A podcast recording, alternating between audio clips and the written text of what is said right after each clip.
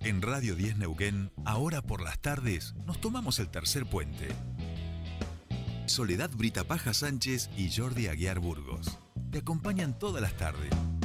De 15 a 17.30. Información, análisis, entrevistas, música en vivo y columnistas de todos los colores y sabores. Subite al tercer puente. Con Jordi y Sole.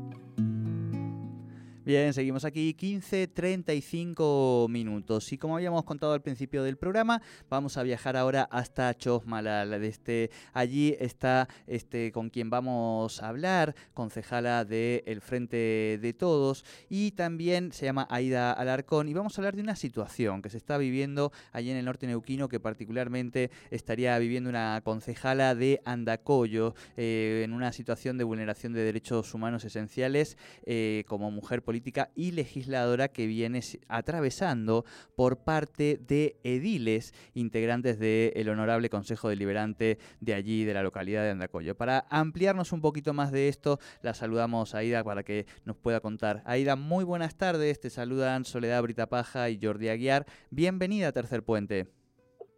Hola, muy buenas tardes, Jordi, Sole.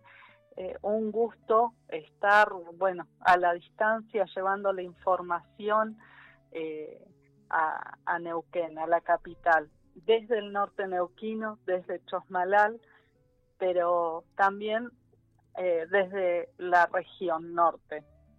Bueno, muchas gracias por atendernos.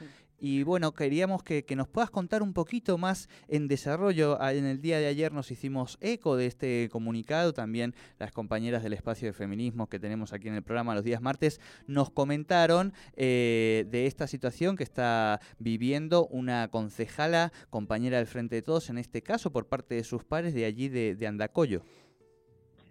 Sí, en principio contar que este comunicado al que haces eh, referencia es de una expresión de, apoyo eh, hacia nuestra compañera concejala de Andacoyo, eh, Sabrina Rodríguez, eh, y, y, es firmado por todas las concejalas del Frente de Todos de Neuquén, de la provincia.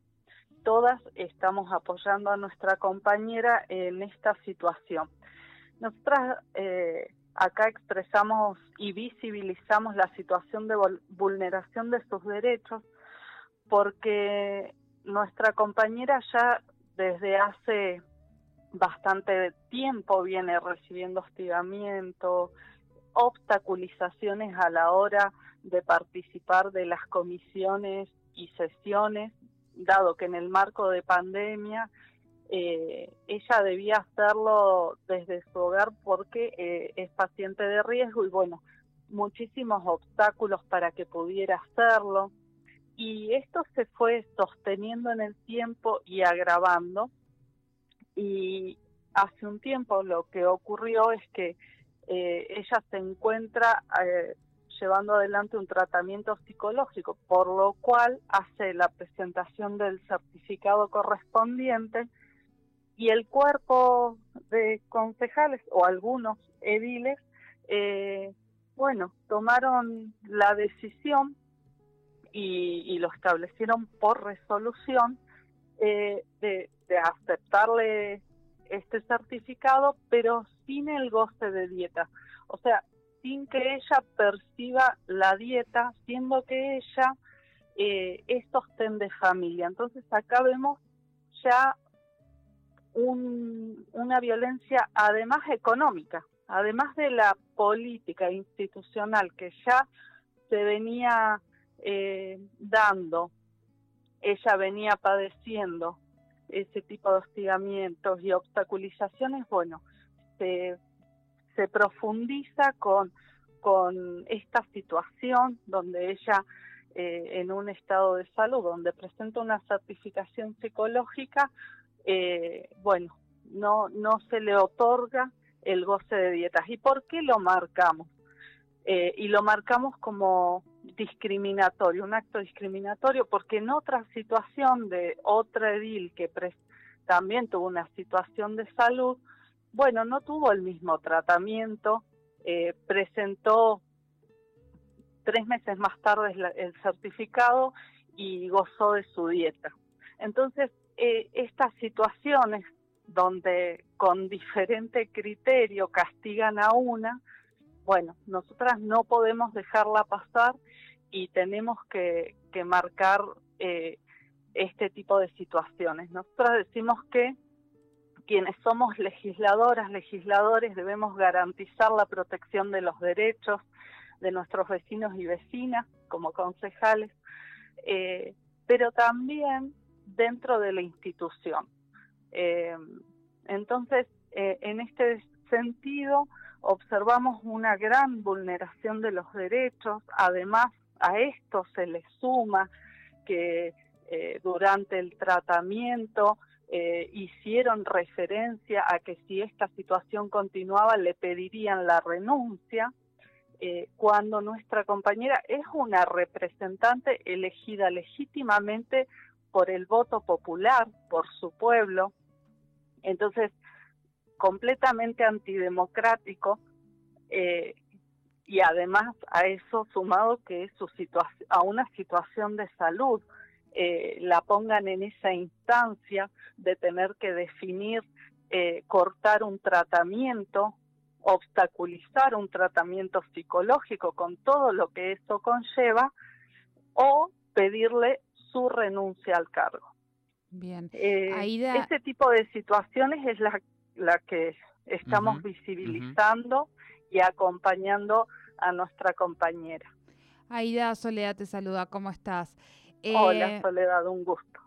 Un gusto. Ahí, bueno, un poco escuchábamos el relato que hacías, consultarte, bueno, en el caso de Sabrina, si esto ha ido, ha sido elevado a otra instancia, hablemos de la instancia judicial, eh, y en principio preguntarte también si esto es en general, es decir, son eh, las autoridades y los eh, otros concejales y concejalas de Andacoyo o, o solo las autoridades del Consejo Deliberante y el municipio por un lado, voy a la primera pregunta, si la denuncia se efectivizó eh, en el juzgado de Chosmalal, así que eh, eso, eh, bueno, está en instancia judicial. Y, respecto de, la situación de violencia, sí tiene que ver con las autoridades del Consejo, con concejales y concejalas del Consejo Deliberante. Entonces nosotras a partir de eso es que además pedimos que la ley Micaela se aplique efectivamente. Eh, nuestros municipios han adherido y en particular el de Andacoyo eh, hace más de un año que adhirió. El Estado provincial y nacional ponen a disposición las herramientas para la formación de formadores.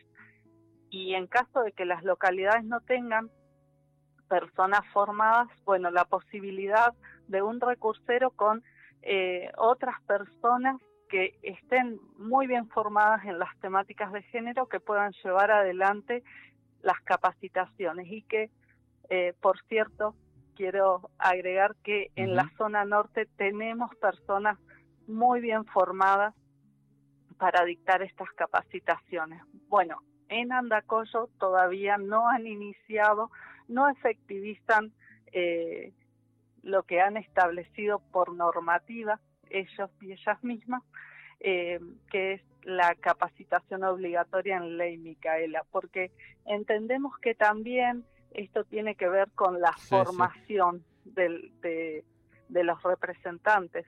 Eh, como una responsabilidad. Claro, te, hacemos la última pregunta. Eh, nosotros aquí en los medios locales no, no, hemos visto ninguna repercusión, o sea, sobre todo en la zona de, Neuquén, bueno, nosotros nos entramos por otra vía, pero un poco este tema se ha puesto sobre la mesa en los medios locales, en las radios, bueno, tienen allí la nacional en Chosmalal, en Andacoyo la municipal que se escucha también mucho, eh, tienen además directoras de radio, por lo que yo sé y conozco un poquitito allí. Eh, ¿Cómo está siendo un poco el tratamiento de esto en, en los medios y en la comunidad? Bueno, en, los medios la, la, primer, la primera acción de difusión eh, fue el comunicado que replicamos por las redes todas las concejalas y, y en los medios radiales, eh, esta es mi segunda salida radial acá en Chosmalal, eh, tuve una de la en la radio comunitaria eh, y, bueno estamos esperando el impacto porque lo cierto es que también hacemos referencia a que a que queremos que se establezca el diálogo y que la resolución sea a través de las herramientas democráticas de diálogo eh, del consenso. No no hubiéramos querido que esto llegue a instancia judicial sino que, se pudiera resolver en los mejores términos, eh, porque además eh, esto hablaría de, la calidad institucional, esto realza la calidad institucional cuando eh, de por medio está el diálogo y dentro del disenso el consenso y la construcción democrática. como no pudo ser así, bueno, se tuvo que judicializar. y bueno, estamos acá a disposición para, para visibilizar el tema eh, en, en, los medios, en los que sea necesario, porque eh, esperamos la mejor resolución, queremos que se frene el hostigamiento. Eh, contarles que Andacollo es una localidad muy chiquita, entonces donde se conocen todos y todas, donde circula, y yo lo que quería, creo que no lo mencioné, pero hasta habían eh, concejales y concejalas, eh, pusieron en, el, en la resolución, que es un documento público, el código del certificado. Eh, esto eso está prohibido. Es, una vulneración de derechos, porque eso, eso es personal y por algo se establece un código. Entonces, eh, por eso estamos marcando cada punto y, bueno, tratando de, hacerlo lo más visible posible para poner freno. Esto ocurre en varios municipios donde los gobiernos eh, son de, la línea del gobierno de la provincia y, y, digamos a quienes somos eh, opositoras, mujeres políticas y a eso sumado que tenemos una militancia feminista, bueno, nos recae como con mayor fuerza este tipo de hostigamientos y obstaculizaciones. Bien, bien. Bueno, muchísimas gracias por tu tiempo con Tercer Puente. Muchísimas gracias a ustedes, Jordi Sole. Un abrazo y quedo a disposición eh, para próximas eh, salidas. Muchísimas gracias. Hablábamos con Aida Larcón, ella es concejal del Frente de Todos de Hechos Malal, por esta situación de violencia que está viviendo una compañera de ella, una concejala también del Frente de Todos, pero de la localidad de Andacoyo.